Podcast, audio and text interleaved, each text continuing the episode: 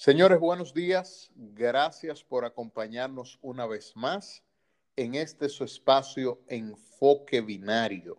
Hoy es jueves y estamos contentos de volver a compartir con cada uno de ustedes, transmitiendo desde una media isla del Caribe situada en el mismo trayecto del Sol.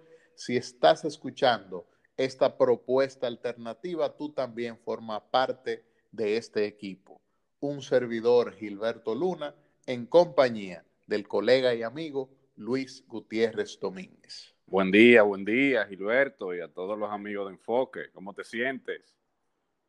Excelente. ¿Tienes listo tu café? Claro, vamos arriba, vamos arriba. Pues vamos arriba de inmediato con las principales noticias.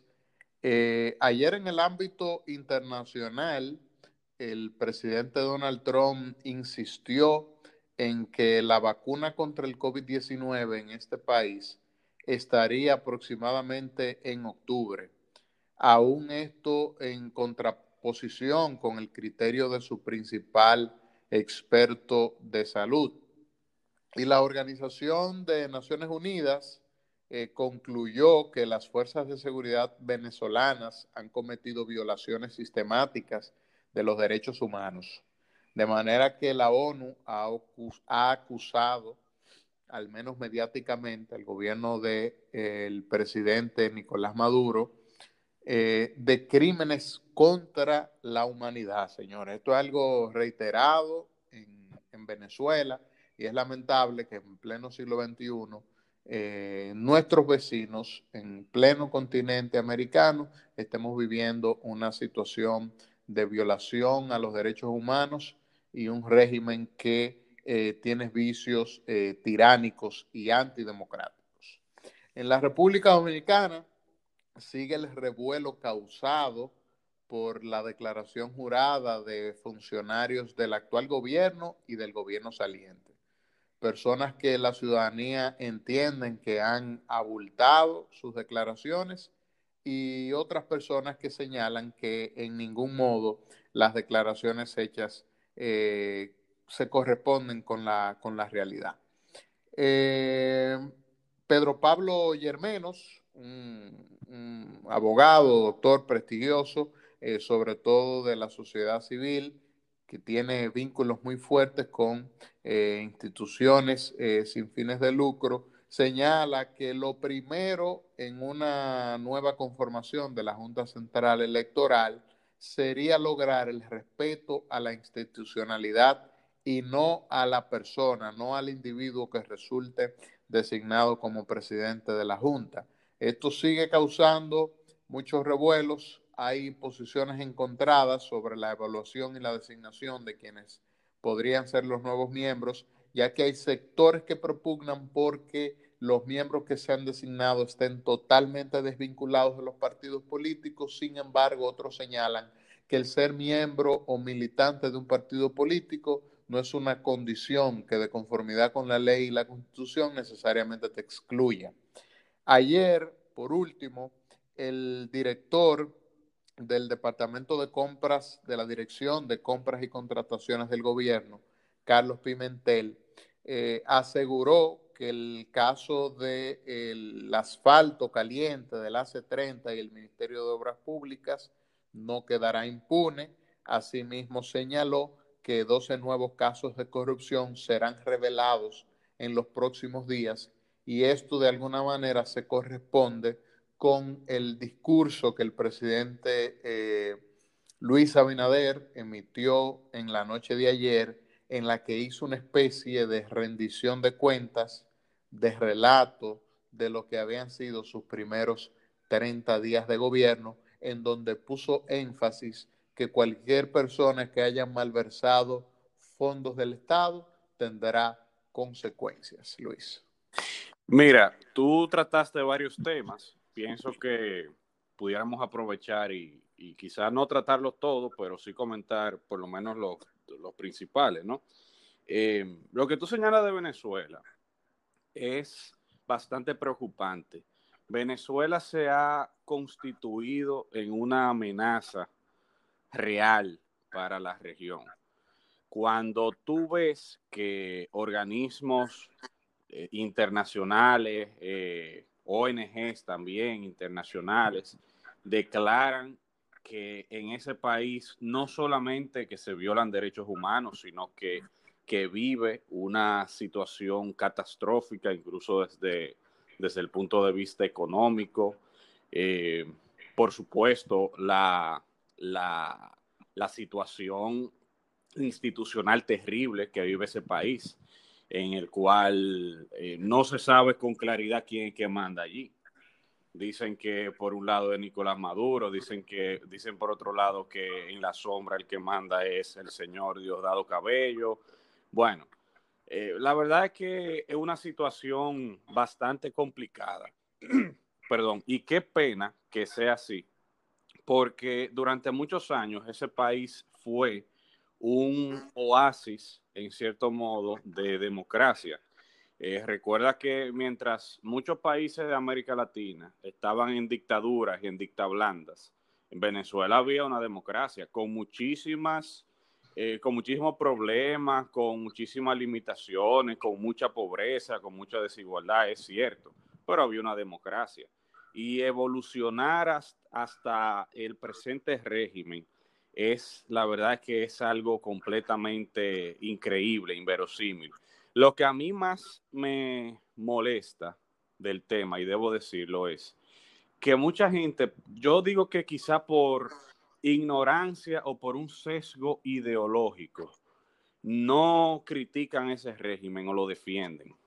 Inmediatamente dicen que, que no, que eso es una conspiración de Estados Unidos, que eso es eh, que se quieren apropiar de los recursos de, Venezuela.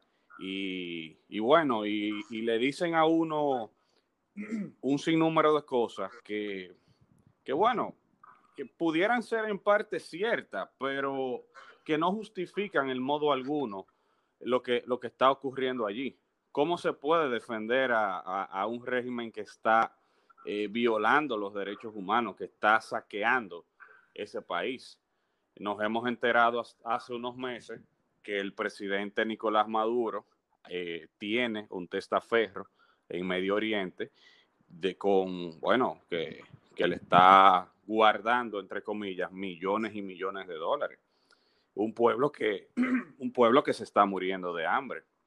Entonces, ¿cómo es posible que haya gente, eh, gente incluso que uno considera hasta, hasta seria, en cierto modo, que defienden al día de hoy eso. Yo, yo eso, Gilberto, no lo entiendo, de verdad. Yo no sé qué tú crees. Mira, eh, yo comparto la idea contigo. Obviamente eh, Venezuela ha pasado una serie de vicisitudes a través de los últimos años injustificables, eh, lo que ha producido fruto también de muchas sanciones internacionales, sobre todo de los Estados Unidos, que cada vez más esta economía se vea deprimida hasta niveles inimaginables, lo que ha provocado que los ciudadanos de este país estén pasando una serie de penurias que, insisto, eh, son totalmente injustificadas por el hecho de todas las riquezas, eh, todos los recursos que tiene Venezuela como país. Señores, Venezuela es un país millonario por su diversidad y por sus recursos eh, medioambientales, sus recursos mineros, sus recursos eh, petrolíferos, gasíferos. Venezuela debería ser eh, la perla, la reina de toda América Latina. es, un asunto preocupante que habrá que ver hasta dónde va a llegar porque por un lado, si bien los Estados Unidos han mostrado una actitud eh, determinada en sacar del poder, en contribuir a que termine el régimen de Nicolás Maduro, por otro lado, algunos países de la región y algunos países incluso europeos, asiáticos, de alguna manera siguen eh, abriéndole una válvula de escape, eh, apoyando al régimen de Nicolás Maduro. Y ojalá, Luis, que esto muy pronto tenga término, porque mira cómo eh, han resultado afectados, sobre todo las personas que menos pueden, o sea, la clase media, media baja de Venezuela, que no cuenta quizás con un subsidio directo del Estado, se ha visto en la obligación de emigrar a otros países y nosotros somos testigos de eso. En la República Dominicana, eh, para nadie es sorpresa cómo eh, venezolanos han emigrado a este país buscando mejores condiciones de vida y cada uno de nosotros de seguro en los últimos años hemos sido atendidos en un restaurante, en una empresa de servicios por un venezolano. Eso es muestra de cómo eh, estas situaciones de violación de derechos humanos, de depresión de la economía en Venezuela, afecta de manera directa a sus ciudadanos hasta el punto de que muchos de ellos han tenido que emigrar del país. Y ojalá que en el futuro puedan existir eh, elementos que sean democráticos, pero que se correspondan con una visión eh, global de respeto a los derechos humanos y que todos los estados y organismos internacionales unan esfuerzos a los fines de evitar este tipo de situaciones como la que pasa en Venezuela. Así, así es, hermano, así es. Mira, por otro, en otro orden, ayer eh, un tribunal dictó la libertad de Marilyn Martínez. ¿Qué tú crees de eso? Mucha gente, las redes se encendieron ayer con bueno, Tú sabes, que ese, que ese es un tema que, genera muchas pasiones, Luis. O sea, cuando estamos hablando de eh, la libertad de una persona y de procesos penales, sobre todo esos procesos que logran calar e, en el imaginario colectivo por eh, la atrocidad de los hechos que se cometieron, que era una menor de edad, la forma en cómo pasaron las cosas, el engaño de Marlene Martínez haciendo rueda de prensa ante la sociedad. La verdad que esto cayó muy mal y sobre todo escuchar esa madre y esos padres destrozados por lo que había pasado en ese entonces.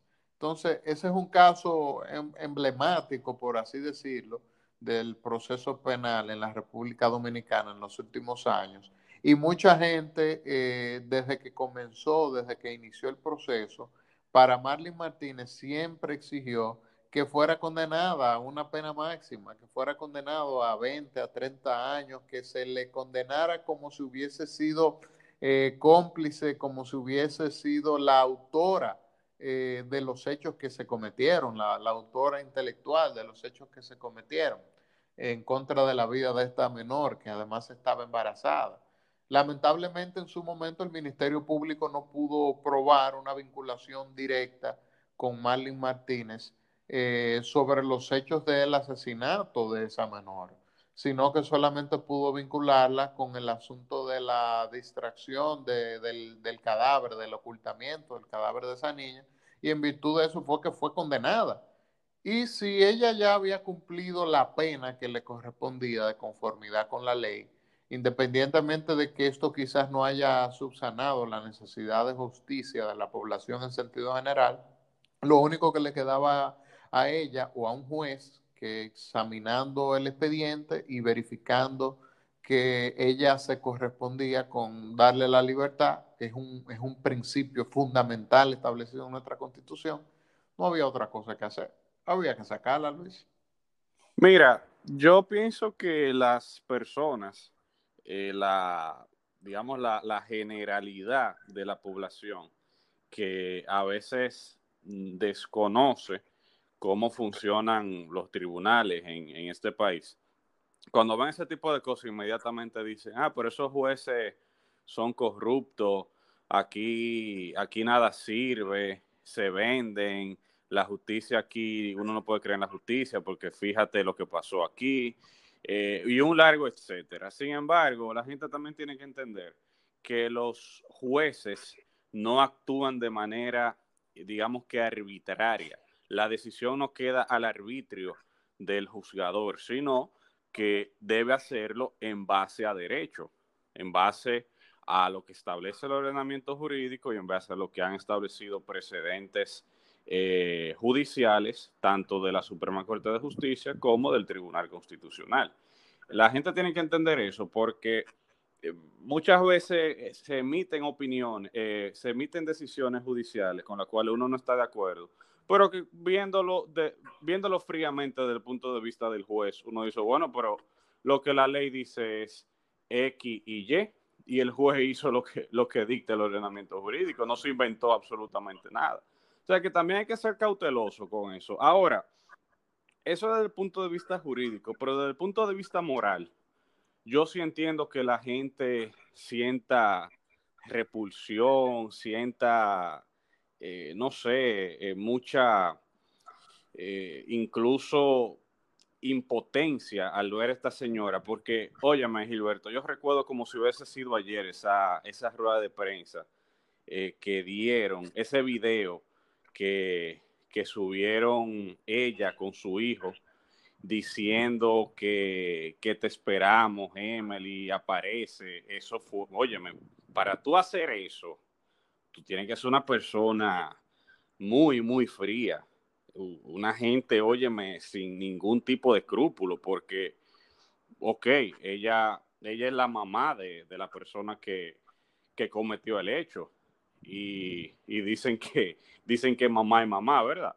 Pero, oye, tú encubrir los hechos de, tu hijo, tú es mandar a esconder un cadáver, subir un video diciendo que, que Emily, que aparece, eh, aparece, que te estamos esperando, cuando usted muy bien sabía que esa niña estaba muerta y que usted mismo había eh, eh, ordenado desaparecer el cadáver. Bueno, Oye, ya con, eso solo la gente que, tome su, su, decisión. Vuelvo e insisto, desde el punto de vista jurídico una cosa, ahora desde el punto de vista moral, la condena de esa señora es inequívoca. Esa señora no vale un solo centavo en esta sociedad. Esa es la verdad, Gilberto. Bueno, tú lo, tú lo has dicho todo eh, con eso, Luis. Quizá desde el punto de vista jurídico, desde el punto de vista legal, en este momento ella va a gozar de libertad. Quizás esos dos años y tantos que ella duró apresada no se corresponden con una pena que satisfaga a la sociedad en correspondencia con los hechos que ella cometió, con la actitud que ella mostró eh, durante todo el proceso. Pero la condena más grande que ella ha recibido no es estar presa durante este tiempo, la condena más grande que ella ha recibido es la condena moral que le ha hecho la sociedad. Y es una condena que no va a durar 2, 5, 10, 15, 20 años, porque ese, ese es un acontecimiento que marcó no solo a San Francisco de Macorís, no solo a la región del Cibao, sino a todo el país. Y esa señora a partir de este momento está desacreditada desde el punto de vista político y desde el punto de vista moral. De manera que yo creo que esa es la mayor condena que puede sufrir un ser humano y lamentablemente yo creo que en términos morales, Marlene Martínez está condenada a cadena perpetua. Lamentablemente, en términos morales, está condenada a cadena perpetua. Estoy completamente de acuerdo. Y también, lamentablemente, hemos llegado al final de este espacio. Eh, la verdad es que siento que pudimos aprovechar, que se nos quedaron temas, como siempre, lamentablemente pero vamos a ver, mañana podemos tratar algunos, algunos temas que sí quisimos tratar en el día de hoy. Señores, nos vemos mañana a la misma hora. Que tengan un día excelente. Y ya ustedes saben que recuérdense de seguirnos en las redes sociales, en Instagram, en Facebook y en Twitter, arroba enfoque binario. Hasta mañana.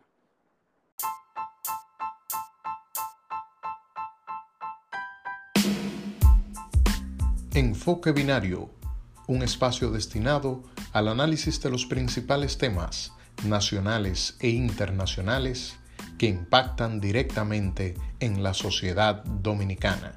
Bienvenidos.